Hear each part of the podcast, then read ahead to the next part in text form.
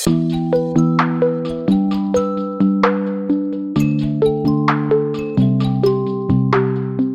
Jurastudent kennt man es. Irgendwann hat man von den Lehrbüchern genug. Damit das Gewissen trotzdem rein bleibt, könnt ihr jede Woche bei mir einschalten. Das ist Jura to go.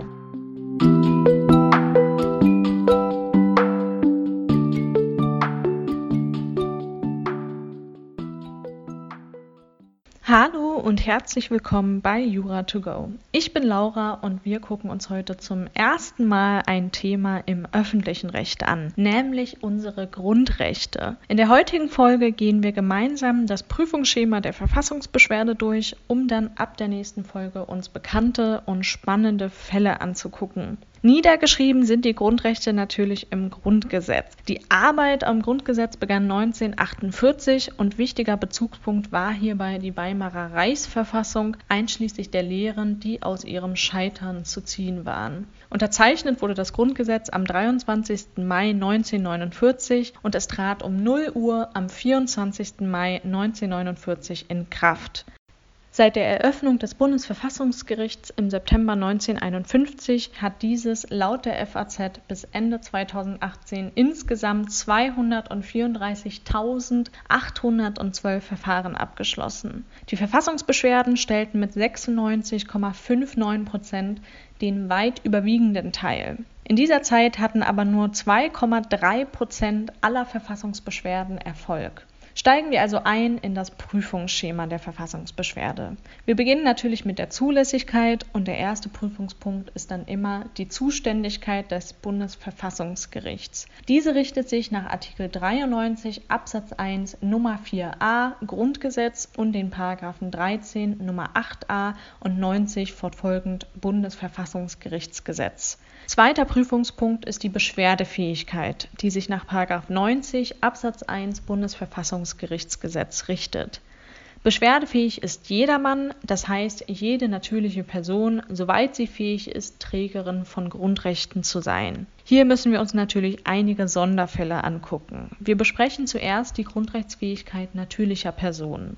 Fraglich könnte zum einen sein, wie es sich verhält bei dem gezeugten, aber noch ungeborenen Kind, also Nasciturus genannt. Hier gilt, dass ab der Verschmelzung von Ei- und Samenzelle nur ein Schutz nach Artikel 1 Absatz 1 Satz 1 und Artikel 2 Absatz 2 Satz 1 Grundgesetz und dann noch erbrechtlich nach Artikel 14 Grundgesetz gilt. Auf der anderen Seite könnten wir auch eine tote Person haben. Hier gilt, dass wir nur einen Schutz des postmortalen Persönlichkeitsrechts haben. Also es darf keine Herabwürdigung oder Erniedrigung des Verstorbenen nach Artikel 2 Absatz 1 in Verbindung mit Artikel 1 Absatz 1 Grundgesetz erfolgen.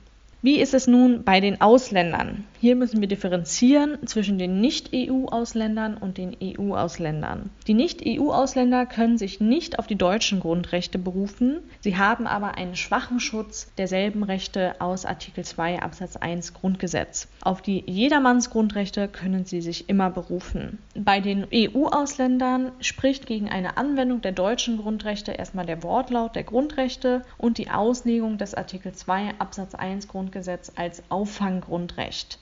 Für eine Anwendung der deutschen Grundrechte auf die EU-Ausländer spricht aber das Diskriminierungsverbot aus Artikel 18 AEUV, darüber hinaus auch das Effet-Util-Prinzip des Artikel 4 Absatz 3 EUV. Deshalb muss den EU-Ausländern das gleiche Schutzniveau zukommen wie den deutschen Staatsbürgern. In der Klausur könnte es dann immer noch mal vorkommen, dass wir einen Rechtsanwalt haben, der eine Verfassungsbeschwerde einreicht. Hier kann man dann immer noch mal hinzufügen, dass der Rechtsanwalt ja nach 1 BRAO kein öffentliches Amt ausübt, sondern ein unabhängiges Organ der Rechtspflege ist und deshalb ebenfalls beschwerdefähig sein kann möglicherweise, ich denke nicht, dass das in einer Klausur je vorkommen wird, aber gerade für die mündliche wäre es gut, das zu wissen, dass eine Verwirkung von Grundrechten möglich ist. Das richtet sich nach Artikel 18 Grundgesetz. In der Geschichte der Bundesrepublik Deutschland hat das Bundesverfassungsgericht aber noch nie die Grundrechtsverwirkung ausgesprochen, da Artikel 18 Grundgesetz der Abwehr von Gefahren für die freiheitlich-demokratische Grundordnung dient, bedarf es einer Prognose, nach der vom vom Antragsgegner weiterhin eine Gefahr für die verfassungsmäßige Ordnung ausgeht. Bisher wurden vier Anträge auf Verwirkung der Grundrechte beim Bundesverfassungsgericht gestellt und Antragsgegner waren jeweils Deutsche, die in besonderer Weise nationalsozialistisches Gedankengut verbreitet haben. Die Anträge wurden aber sämtlich zurückgewiesen, weil die Gefahr für die freiheitlich-demokratische Grundordnung nicht bewiesen werden konnte oder wegen der bis zur Entscheidung bereits ergangenen strafrechtlichen Sanktionen gar nicht mehr vorhanden war. Als nächstes kommen wir zu der Grundrechtsfähigkeit juristischer Personen des Privatrechts.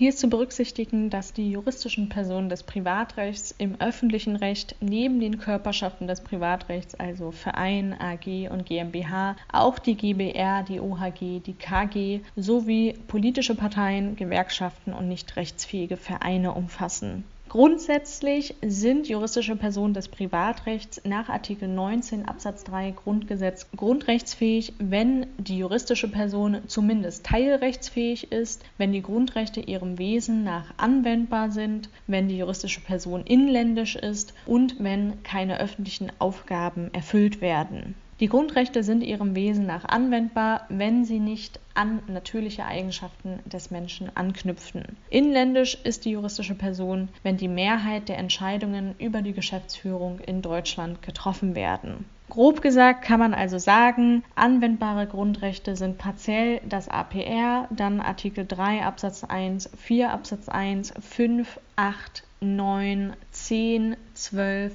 13, 14 und 101 Absatz 1 und 103 Absatz 1 Grundgesetz. Auf keinen Fall anwendbar auf juristische Personen sind die Artikel 1 Absatz 1, 2 Absatz 2, 3 Absatz 2 und 3, 4 Absatz 3, 6, 11, 16a, 17 und 104 Absatz 1 Grundgesetz. Wir werden natürlich, wenn wir dann bestimmte Fälle besprechen zu bestimmten Grundrechten, dann nochmal darauf eingehen.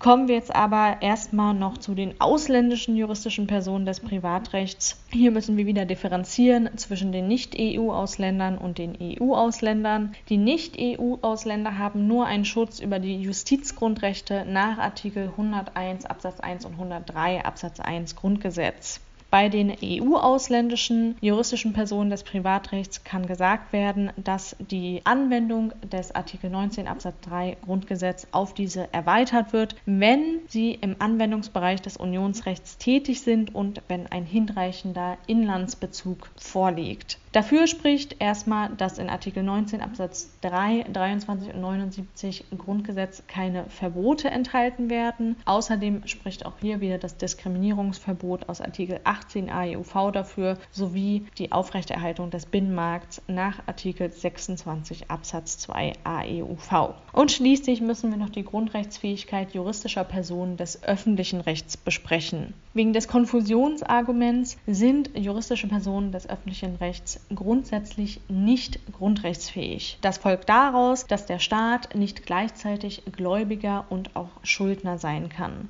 Es besteht jedoch eine Ausnahme, wenn die Aufgaben der juristischen Person grundrechtlich geschützt sind. Alle juristischen Personen des öffentlichen Rechts können sich auf die Justizgrundrechte der Artikel 101 Absatz 1 und 103 Absatz 1 Grundgesetz berufen. Darüber hinaus können sich die Universitäten und Fakultäten auf Artikel 5 Absatz 3 Satz 1 Grundgesetz berufen, die öffentlich-rechtlichen Rundfunkanstalten und Landesmedienanstalten auf Artikel 5 Absatz 1 Satz 2 Variante 2 Grundgesetz, die berufsständischen Kammern auf Artikel 9 Absatz 1 Grundgesetz, die Kirchen- und Religionsgemeinschaften Gemeinschaften können sich auf alle Grundrechte berufen, da sie staatsdistanziert sind nach Artikel 140 Grundgesetz in Verbindung mit Artikel 136 bis 141 Weimarer Reichsverfassung. Fraglich könnte dann sein, wie es sich bei gemischtwirtschaftlichen Unternehmen verhält. Diese sind grundrechtsfähig, wenn kein beherrschender Einfluss des Staates bei den operativen Entscheidungen besteht. In Bezug auf Abgeordnete ist es davon abhängig, ob diese in ihrer Eigenschaft als Organteil oder als natürliche Person tätig werden.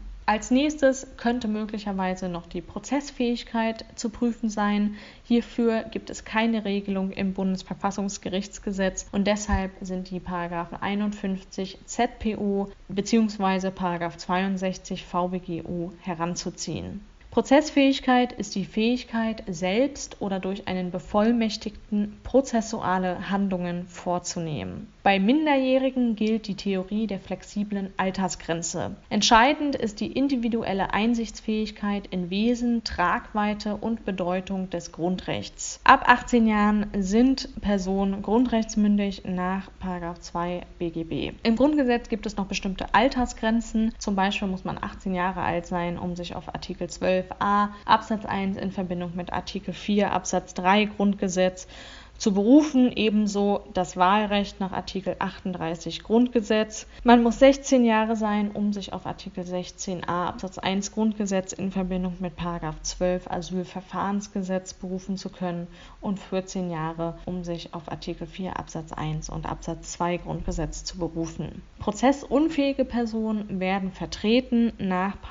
1896 Absatz 1 BGB. Auch bei den juristischen Personen sind natürlich die entsprechenden Vertretungen Vertretungsregelungen zu beachten. Ein Sonderfall könnte dann noch vorliegen, wenn wir, wie oben schon genannt, verstorbene Personen haben. Grundsätzlich ist nämlich die Prozessstandschaft bei der Verfassungsbeschwerde unzulässig. Eine Ausnahme liegt dann vor, wenn Angehörige das postmortale Persönlichkeitsrecht geltend machen oder wenn die Person, die den Antrag gestellt hat, erst nach der letzten mündlichen Verhandlung verstirbt und eine verfassungsrechtliche Klärung nach nach wie vor erforderlich ist. Der nächste Prüfungspunkt ist dann immer der taugliche Beschwerdegegenstand nach 90 Absatz 1 Bundesverfassungsgerichtsgesetz. Tauglicher Beschwerdegegenstand ist jeder Akt deutscher öffentlicher Gewalt, also ein Akt der Exekutive, Legislative oder Judikative. Bei der Urteilsverfassungsbeschwerde müssen wir dann immer berücksichtigen, dass der Beschwerdegegenstand hier das letztinstanzliche Urteil ist oder das gesamte Verfahren. Das ist unerheblich, auf welches man sich jetzt bezieht. Indirekt wird damit auch der Legislativ- oder Exekutivakt angegriffen.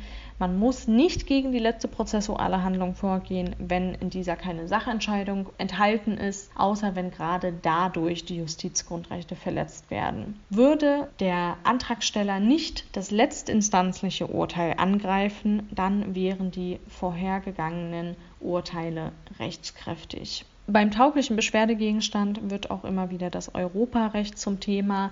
Die Grundrechtscharta kann nie tauglicher Beschwerdegegenstand sein, weil diese nur die Unionsorgane bindet. Ein Zustimmungsgesetz zu einem EU-Vertrag oder einem völkerrechtlichen Vertrag kann aber Beschwerdegegenstand sein. Und hier gilt die Besonderheit, dass wegen der bindenden Wirkung auch eine vorläufige Verfassungsbeschwerde möglich ist. Das folgt daraus, dass die bindende Wirkung bestehen muss, da die EU sonst nicht handlungsfähig wäre. Besonders klausurrelevant ist die Frage, ob europäische Sekundärrechtsakte taugliche Beschwerdegegenstände sein können. Sekundärrechtsakte sind hierbei Rechtsakte nach den Artikel 288 fortfolgend AEUV. Verbindlich sind hierbei die Verordnung, die Richtlinie und der Beschluss. Verordnungen sind Rechtsakte, die verbindlich sind und unmittelbar in jedem Mitgliedstaat gelten. In ihrer Wirkung sind Verordnungen mit nationalen Gesetzen vergleichbar. Richtlinien definieren ein zu erreichendes Ziel und sind im Hinblick auf die Erreichung dieses Ziels verbindlich. Sie bedürfen aber der Umsetzung durch die Mitgliedstaaten. Dessen konkrete Ausgestaltung bleibt dann dem jeweiligen Mitgliedstaat überlassen. Beschlüsse richten sich an bestimmte Adressaten. Sie sind vergleichbar mit einem nationalen Verwaltungsakt im Rahmen der Verfassungsbeschwerde könnte aufgrund eines europäischen Sekundärrechtsakts möglicherweise eine Verletzung von Artikel 23 Absatz 1 in Verbindung mit Artikel 38 Absatz 1 und 20 Grundgesetz geltend gemacht werden. Bei einer Kollision zwischen Unionsrechtsakten und nationalem Verfassungsrecht besteht wegen der Funktionsfähigkeit der EU ein Anwendungsvorrang des Unionsrechts, nicht aber ein Geltungsvorrang. Das heißt, dass entgegenstehendes nationales nationales Recht außerhalb der Kollision mit Unionsrecht auf rein nationale Fallgestaltungen weiterhin anwendbar ist. Laut EuGH besteht absoluter Anwendungsvorrang, um die Funktionsfähigkeit der EU zu sichern und weil die Mitgliedstaaten durch Abschluss der Gründungsverträge ihre Souveränitätsrechte dauerhaft beschränkt haben.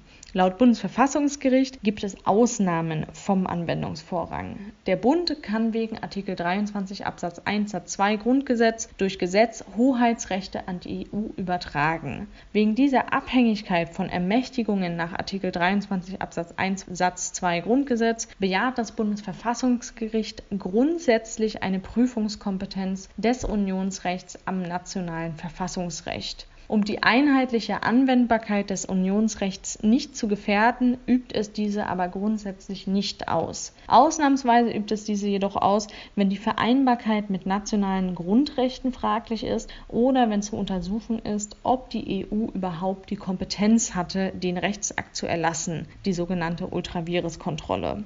In Bezug auf die Grundrechte findet eine Überprüfung von Unionsrechtsakten nicht statt, solange der Schutz der Grundrechte durch die EU nicht unter das Niveau des Grundgesetzes absinkt. Die Ultravirus-Kontrolle auf der anderen Seite ist wegen des Effet-Util-Grundsatzes sehr zurückhaltend anzuwenden. Daher nimmt das Bundesverfassungsgericht einen Verstoß nur bei evidenten Kompetenzüberschreitungen an.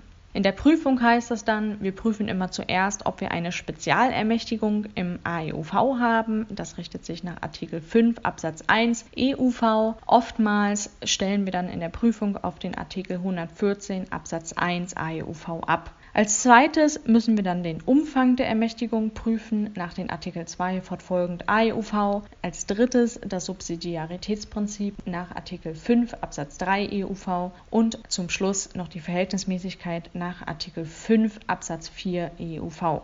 Vorher gibt das Bundesverfassungsgericht dem EuGH im Vorabentscheidungsverfahren nach Artikel 267 AEUV aber immer zuerst die Möglichkeit, dazu Stellung zu nehmen und den Kompetenzverstoß selbst zu beseitigen im Falle des Primärrechts, also vorrangig des AEUV und EUV, müssen im Rahmen der sogenannten Identitätskontrolle auch die Grenzen des Artikel 79 Absatz 3 Grundgesetz beachtet werden. Die Verfassungsidentität der Bundesrepublik Deutschland darf nicht gefährdet sein und die Maßnahmen der EU dürfen die Grundsätze der Artikel 1 und 20 Grundgesetz nicht berühren, da die EU sonst Kompetenzen in Anspruch nimmt, die ihr nicht übertragen worden sind und auch nicht übertragen werden können. Auf diesem Primärrecht fußende Sekundärrechtsakte sind im Hoheitsgebiet der Bundesrepublik wegen der Ultraviruskontrolle nicht anwendbar.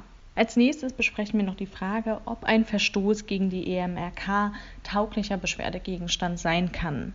Der innerstaatliche Rang der EMRK entspricht dem eines einfachen Bundesgesetzes nach Artikel 59 Absatz 2 Grundgesetz. Aus Artikel 1 Absatz 2 Grundgesetz ergibt sich jedoch, dass Menschenrechte mehr sind als bloß einfaches Bundesrecht. Und aus dem Grundgesetz lässt sich der allgemeine Rechtsgedanke der Völkerrechtsfreundlichkeit, zum Beispiel in Artikel 25 und 26 Grundgesetz, und der Vermeidung von Konflikten ableiten. Die EMRK ist somit bei der Anwendung des Grundgesetzes als Auslegungshilfe heranzuziehen, sodass sie nicht gleich zum Grundgesetz ist, aber in die verfassungsrechtliche Verhältnismäßigkeitsprüfung einzubeziehen ist der nächste Prüfungspunkt ist die Beschwerdebefugnis nach 90 Absatz 1 Bundesverfassungsgerichtsgesetz. Der Beschwerdeführer muss substantiiert darlegen, dass er möglicherweise durch den angegriffenen Akt der öffentlichen Gewalt in seinen Grundrechten oder grundrechtsgleichen Rechten verletzt wurde und dass er selbst gegenwärtig und unmittelbar betroffen ist. Die Prüfung unterteilt sich hier also erstmal in die Anwendbarkeit der Grundrechte, dann in die Möglichkeit der Grundrechtsverletzung und schließlich noch, ob wir eine eigene gegenwärtige und unmittelbare Betroffenheit haben. Im Rahmen der Anwendbarkeit der Grundrechte könnte in der Prüfung zu prüfen sein, ob die Grundrechte Drittwirkung entfalten, also ob sie anwendbar sind auf Privatrechtsverhältnisse.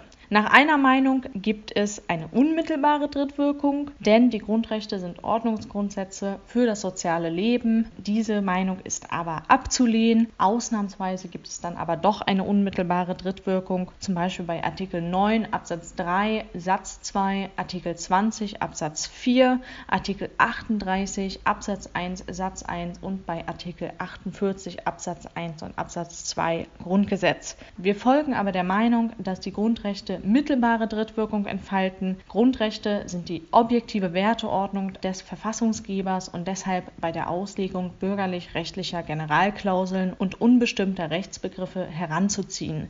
Denn das bürgerliche Recht kann nicht gesellschaftlichen Grundwerten widersprechen und der Staat hat auch Schutzpflichten in Privatrechtsbeziehungen. Einfallstore für die Prüfung der mittelbaren Drittwirkung könnten sein die Paragraphen 134, 138, 242, 307, 315, 573, 626, 823 und 906 BGB, möglicherweise auch der Paragraph 106 Gewerbeordnung. Als nächstes prüfen wir dann die Möglichkeit der Grundrechtsverletzung. Die ist dann gegeben, wenn nicht offensichtlich ausgeschlossen ist, dass der Beschwerdeführer in einem Grundrecht verletzt ist. Schließlich noch die eigene, gegenwärtige und unmittelbare Betroffenheit. Der Beschwerdeführer ist selbst betroffen, wenn er Adressat des Gesetzes ist oder in den Normbereich fällt oder nicht Adressat ist, bei dem sich das Gesetz jedoch auf seine Rechte auswirkt. Bei einem Urteil ist man dann selbst betroffen, wenn man eben Adressat des Urteils ist. Die gegenwärtige Betroffenheit ist dann gegeben, wenn die Maßnahme fortwirkt, unmittelbar bevorsteht, eine Wiederholung droht oder grundsätzlich verfassungsrechtliche Klärung erforderlich ist. Wenn ein Gesetz bereits verkündet ist, dann liegt eine Beschwer vor, wenn bereits klar abzusehen ist, dass und wie der Beschwerdeführer vom Gesetz betroffen sein wird. Bei einem Urteil ist die Gegenwärtigkeit dann gegeben, wenn das Urteil nicht aufgehoben worden ist, denn dann entfaltet es ja weiterhin eine Beschwer. Unmittelbare Betroffenheit ist dann gegeben, wenn die Wirkung nicht von einem weiteren Vollzugsakt, zum Beispiel einem VA, einer Rechtsverordnung, einer Satzung oder einem Realakt abhängig ist. Ausnahmsweise muss die Unmittelbarkeit nicht vorliegen, wenn der Bürger bereits zu im Nachhinein nicht mehr korrigierbaren Dispositionen gezwungen ist, wenn das Gesetz ein Verhalten für strafwürdig erklärt oder für ordnungswidrig, wenn das Gesetz eine das Leben bedrohende Maßnahme erlaubt oder wenn das Gesetz keinen Rechtsweg vorsieht oder heimliche Maßnahmen erlaubt. Bei einem Urteil bedarf es nie eines Vollzugsaktes. Nächster Prüfungspunkt ist dann das allgemeine Rechtsschutzbedürfnis. Hier müssen wir zum einen die Rechtswegerschöpfung nach 90 Absatz 2 Bundesverfassungsgerichtsgesetz prüfen und zum anderen auch die allgemeine Subsidiarität der Verfassungsbeschwerde. Der Rechtsweg ist erschöpft, wenn alle vom Gesetz vorgesehenen Mittel wie zum Beispiel Widerspruch, Klage, Berufung oder Revision ordnungsgemäß und erfolglos in Anspruch genommen und nicht zurückgenommen wurden. Bei formellen Gesetzen existiert kein fachgerichtlicher Rechtsschutz. Ausnahmsweise muss der Rechtsweg aber nicht erschöpft worden sein nach 90 Absatz 2 Satz 2 Bundesverfassungsgerichtsgesetz bei allgemeiner Bedeutung oder Unzumutbarkeit. Im Rahmen der allgemeinen Subsidiarität der Verfassungsbeschwerde kann gesagt werden, der Beschwerdeführer muss über die Rechtswegserschöpfung hinaus alle anderen prozessualen Möglichkeiten zur Abwehr der Beschwer ergriffen haben. Beispiele hiervon sind das Abwarten auf einen Bescheid und die Erhebung der Anfechtungsklage, der vorbeugenden Unterlassungsklage oder der Feststellungsklage, möglicherweise auch des vorläufigen verwaltungsrechtlichen Eilschutzes. In Betracht kommt auch eine Anrufung des EGMR nach Artikel Artikel 35 EMRK muss hierfür aber erst der nationale Rechtsweg ausgeschöpft sein. Auch hier gelten analog die Ausnahmen des 90 Absatz 2 Satz 2 Bundesverfassungsgerichtsgesetz. Der letzte Prüfungspunkt der Zulässigkeit ist dann Form und Frist nach dem 23 Absatz 1, 92, 93 Absatz 1 oder Absatz 3 Bundesverfassungsgerichtsgesetz. Und wenn die Zulässigkeit gegeben ist, dann nimmt das Bundesverfassungsgericht die Verfassungsbeschwerde nach 93a fortfolgend an. Zwischen Zulässigkeit und Begründetheit müssen wir möglicherweise noch die Verbindung mehrerer Verfassungsbeschwerden prüfen. Wegen des Gebots der Prozessökonomie können Verfassungsbeschwerden verbunden werden, wenn aufgrund ähnlicher Rügen ein sachlicher Zusammenhang besteht. Das ist im Bundesverfassungsgerichtsgesetz nicht ausdrücklich geregelt, ist aber in anderen Prozessordnungen anerkannt, wie zum Beispiel in den Paragraphen 44 und 64 VBGO und den Paragraphen 59 fortfolgend ZPO. Dann wären wären wir schon bei der Begründetheit angekommen. Die Verfassungsbeschwerde ist begründet, soweit der Beschwerdeführer nach Artikel 93 Absatz 1 Nummer 4a und 95 Bundesverfassungsgerichtsgesetz durch den Akt öffentlicher Gewalt in seinen Grundrechten oder grundrechtsgleichen Rechten verletzt wurde. Bei Urteilsverfassungsbeschwerden müssen wir immer noch Folgendes mit hinzuzitieren. Im Rahmen der Urteilsverfassungsbeschwerde unterliegt das Bundesverfassungsgericht einem eingeschränkten Prüfungsmaßstab. Das Bundesverfassungsgericht ist keine Superrevisionsinstanz. Es prüft also nicht, ob die Fachgerichte das einfache Recht zutreffend auf den einzelnen Fall angewendet und ausgelegt haben. Aufgrund des Charakters der Verfassungsbeschwerde als außerordentlicher Rechtsbehelf prüft das Bundesverfassungsgericht lediglich die Verletzung spezifischen Verfassungsrechts. Eine Verletzung spezifischen Verfassungsrechts kann in folgenden Fällen gegeben sein, wenn die Grundrechte des Beschwerdeführers verkannt wurden, wenn Bedeutung und Tragweite eines Grundrechts verkannt wurde, wenn Justizgrundrechte verletzt wurden, wenn ein verfassungswidriges Gesetz angewandt wurde, wenn das Auslegungsergebnis selbst Grundrechte verletzt oder vollkommen unhaltbar und damit willkürlich ist oder schließlich, wenn die Grenzen richterlicher Rechtsvorschriften Vorbildung überschritten wurden. Gegebenenfalls müssen wir dann, wenn mehrere Grundrechte in Betracht kommen, die Grundrechtskonkurrenzen prüfen. Hierbei könnte es eine unechte oder eine echte Konkurrenz geben. Bei der unechten Konkurrenz sind mehrere Maßnahmen oder mehrere Grundrechtsträger gegeben. Dann müssen wir immer alle Grundrechte prüfen. Ein Sonderfall hiervon ist aber die Schutzbereichsverstärkung. Zum Beispiel, wenn Artikel 4 Absatz 1 Grundgesetz den Artikel 2 Absatz 1 Grundgesetz verstärkt, wenn Artikel 6 Absatz 1 1 und Absatz 2 das APR verstärkt oder wenn Artikel 3 Absatz 3 Satz 2 den Artikel 14 Absatz 1 Grundgesetz verstärkt. Zu dieser Schutzbereichsverstärkung werden wir im Rahmen eines Falles aber noch kommen. Außerdem gibt es noch die echte Konkurrenz. Das ist, wenn mehrere Grundrechte betroffen sind. Hier könnten wir entweder eine Idealkonkurrenz haben, wo alle Grundrechte nebeneinander zu prüfen sind, oder die Spezialität, wo dann eben zu prüfen ist, welches Grundrecht vorrangig gilt. Im Rahmen der Prüfung der einzelnen Grundrechte prüfen wir dann immer zuerst die Eröffnung des Schutzbereiches, also sowohl des persönlichen als auch des sachlichen Schutzbereiches. In persönlicher Hinsicht haben wir entweder ein Jedermannsgrundrecht oder ein deutschen Grundrecht. Deutsche sind dann solche im Sinne des Artikel 116 Grundgesetz und auch die Statusdeutschen. Im Rahmen des sachlichen Schutzbereiches prüfen wir das von dem Grundrecht geschützte Verhalten oder der vom Grundrecht geschützte Lebensbereich. Möglicherweise haben wir hier eine verfassungsunmittelbare Grundrechtsschranke. Das heißt, dass ein bestimmtes Verhalten von vornherein aus dem Schutzbereich herausgenommen wird. Ein Beispiel hiervon sind die unfriedlichen Versammlungen im Rahmen des Artikel 8 Absatz 1 Grundgesetz.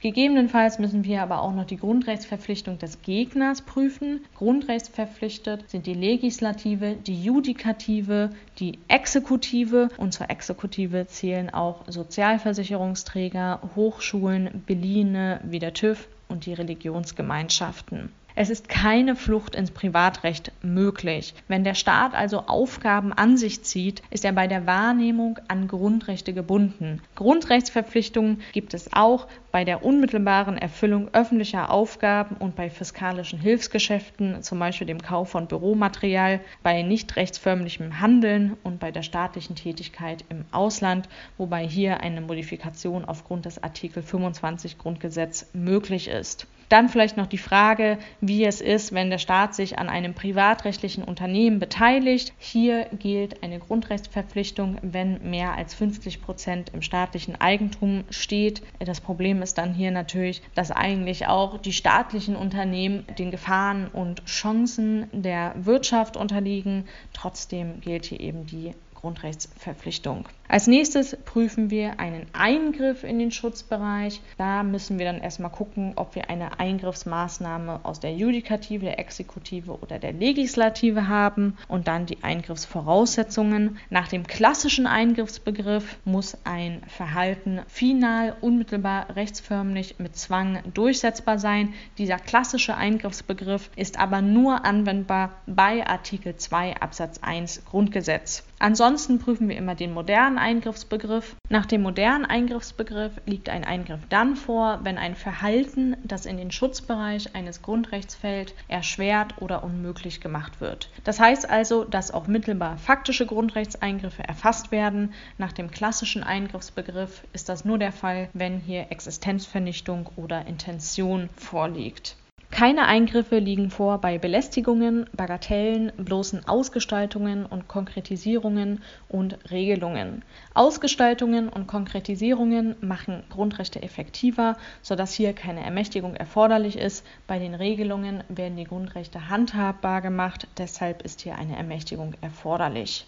Gegebenenfalls müssen wir noch einen Grundrechtsverzicht prüfen. Grundsätzlich ist ein Grundrechtsverzicht wegen der Privatautonomie möglich, wenn die folgenden Voraussetzungen eingehalten werden. Wir brauchen die Einwilligungsfähigkeit, die kann gegeben sein bei Artikel 6 Absatz 3, Artikel 7 Absatz 3 Satz 3, Artikel 16 Absatz 1 Grundgesetz und bei der körperlichen Unversehrtheit nach Artikel 2 Absatz 2 Grundgesetz. Nicht aber bei Artikel 1 Absatz 1 und bei Leben nach Artikel 2 Absatz 2 Grundgesetz und auch nicht bei Artikel 9 Absatz 3 Satz 2 Grundgesetz. Außerdem brauchen wir die Freiwilligkeit des Verzichts, das heißt, sie muss ohne Druck, Täuschung oder Zwangslage und mit freier Widerrufung Beruflichkeit erfolgen. Außerdem muss der Verzicht hinreichend konkret sein und die Schwere und Dauer der Einschränkung muss angemessen sein. Nächster Prüfungspunkt ist dann die verfassungsrechtliche Rechtfertigung des Eingriffs. Als allererstes prüfen wir hier, ob wir überhaupt eine Grundrechtsschranke haben.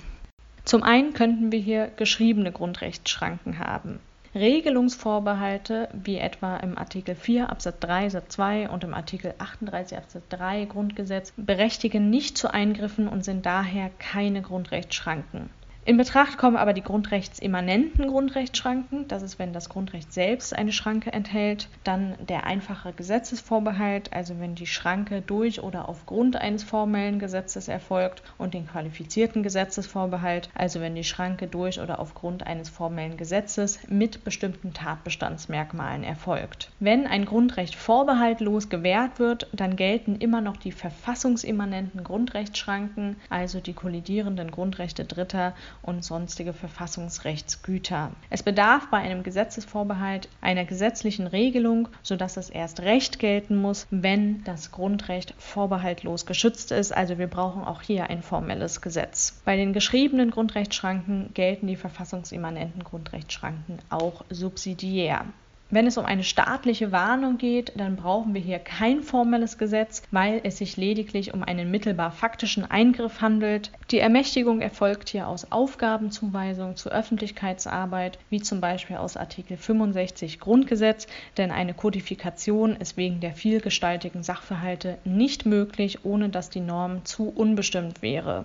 Nächster Prüfungspunkt ist die Verfassungsmäßigkeit der Schranke, also die Verfassungsmäßigkeit des eingreifenden Gesetzes. Es müssen auch die Grenzen gewahrt sein, die für die Schranke durch das Grundgesetz gesetzt sind, die sogenannten Schrankenschranken. Das bedeutet, dass das eingreifende Gesetz verfassungsgemäß sein muss. Hier prüfen wir die formelle und materielle Verfassungsmäßigkeit. Innerhalb der materiellen Verfassungsmäßigkeit müssen wir zunächst alle speziellen Anforderungen des Grundrechts, wie zum Beispiel die Drei-Stufen-Theorie, prüfen, bevor wir dann zu den allgemeinen Anforderungen kommen.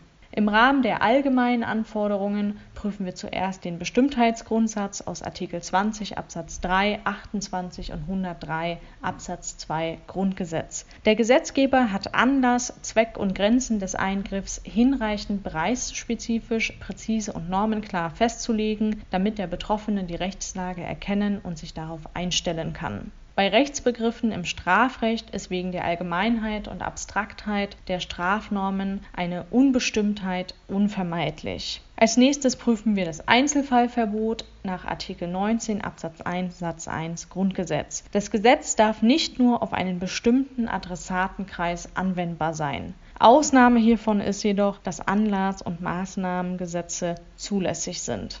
Als nächstes müssen wir möglicherweise noch das Zitiergebot nach Artikel 19 Absatz 1 Satz 2 Grundgesetz prüfen. Das Gesetz muss das eingeschränkte Grundrecht unter Angabe des Artikels nennen. Dies hat zum einen eine Warnfunktion für den Gesetzgeber und zum anderen eine Klarstellungsfunktion für den Betroffenen. Es gibt aber auch Ausnahmen vom Zitiergebot, wenn ein ausdrücklicher Gesetzesvorbehalt fehlt, bei vorkonstitutionellen Gesetzen, bei nur geringfügiger Änderung oder Wiederholung bereits bestehender Grundrechtseinschränkungen, zum Beispiel bei der ZPO, bei der StPO oder beim StGB, wenn es bloße Formelei wäre, wie zum Beispiel bei Artikel 2 Absatz 1, Artikel 3, 4, 5, 12 und 14 Grundgesetz, weil dann der Gesetzgeber nur unnötig in seiner Arbeit behindert wäre. Möglicherweise müssen wir in der Prüfung dann noch sonstige Verfassungsrechte beachten und am Ende kommt man immer zur Verhältnismäßigkeitsprüfung. Im Rahmen der Verhältnismäßigkeitsprüfung muss beachtet werden, dass es bei Zweckgeeignetheit und Erforderlichkeit immer einen Spielraum gibt, nämlich einen angemessenen Prognose- und Beobachtungsspielraum. Das heißt, dieser Spielraum ist erst dann überschritten bei absoluter Unvertretbarkeit oder Unrichtigkeit. Wir prüfen im Rahmen der Verhältnismäßigkeit erstmal den legitimen Zweck, dann die Geeignetheit, dann die Erforderlichkeit und zum Schluss noch die Angemessenheit. Ein legitimer Zweck ist dann gegeben, wenn der Zweck der Schranke objektive Schutzpflichten des Staates für Grundrechte oder sonstige Gemeinwohlbelange betrifft. Die Geeignetheit liegt vor, wenn die Schranke dazu tauglich ist, den angestrebten Zweck zumindest zu fördern. Die Erforderlichkeit ist zu bejahen, wenn es keine den Grundrechtsträger weniger belastende Mittel gibt, welche ebenso effektiv sind und schließlich die Angemessenheit bei einer Gesamtabwägung zwischen der Schwere des Eingriffs und dem Gewicht und der Dringlichkeit der ihn rechtfertigenden Gründen bleiben die Grenzen der Zumutbarkeit gewahrt. Wir prüfen also im Rahmen der Angemessenheit die Zweckmittelrelation. Bei der Angemessenheit müssen wir immer zuerst die abstrakte Wertigkeit der Rechtsgüter ermitteln, einen hohen Schutzwert haben, zum Beispiel das APR, der Artikel 1 Absatz 1, 2 Absatz 2, 5 und 8, einen eher geringen geringeren Schutzwert haben Artikel 12 und 14 Grundgesetz und dann müssen wir eine konkrete Abwägung der Rechtsgüter im Einzelfall vornehmen.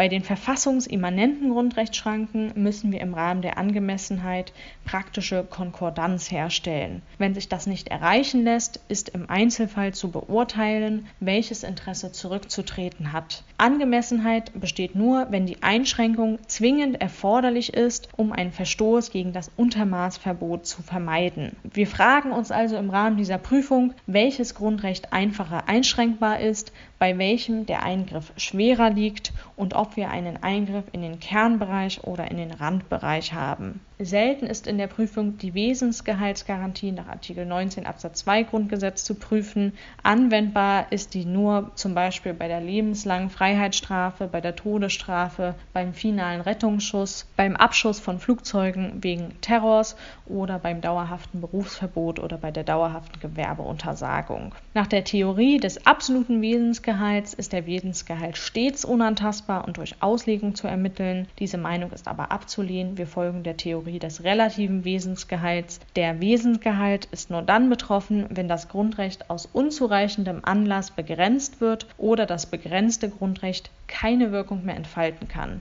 Eine Abwägung mit Gemeinwohlinteressen kann also nicht gänzlich ausgeschlossen werden. Zum Schluss müssen wir möglicherweise noch Staatsstrukturprinzipien prüfen nach den Artikeln 20 und 28 Grundgesetz. Wenn Gegenstand der Verfassungsbeschwerde ein Urteil oder ein Einzelakt ist, dann müssen wir am Ende noch die Verfassungsmäßigkeit dieser Maßnahme prüfen. Als erstes müssen wir den Prüfungsumfang bestimmen, dann die Rechtsgrundlage, dann prüfen wir die formelle Rechtmäßigkeit des Einzelaktes und danach die materielle Rechtmäßigkeit, also die Tatbestandsvoraussetzungen und die Rechtsfolge. Zum Schluss erfolgt immer die Entscheidung des Bundesverfassungsgerichts nach 95 Bundesverfassungsgerichtsgesetz. Bei einer Rechtssatzverfassungsbeschwerde wird im Falle der Begründetheit die angegriffene Norm ex tunc für nichtig erklärt. Ausnahmsweise haben wir hier aber eine Unvereinbarkeitserklärung. Bei der Urteilsverfassungsbeschwerde wird im Falle der Begründetheit die angegriffene Entscheidung aufgehoben und an das zuständige Gericht zurückverwiesen in der mündlichen Prüfung könnte noch die Frage gestellt werden, ob eine Verfassungsbeschwerde zurückgenommen werden kann. Grundsätzlich ist das möglich, außer wenn nach 93a Bundesverfassungsgerichtsgesetz die Verfassungsbeschwerde wegen allgemeiner Bedeutung zur Entscheidung angenommen wurde, über sie mündlich verhandelt worden ist und wenn die allgemeine Bedeutung nicht entfallen ist. Damit haben wir das Prüfungsschema der Verfassungsbeschwerde geschafft. Ich weiß, dass es eine extrem lange Folge war, aber ich hoffe, dass ihr viel mitnehmen konntet und diese Informationen von heute werden auf jeden Fall sehr wichtig sein für die nächsten Folgen, wo wir uns dann Fälle angucken. Ich hoffe, ihr macht euch noch einen ganz schönen Tag und dass bei euch aktuell gutes Wetter ist. Ich freue mich sehr auf die nächste Folge. Bis bald.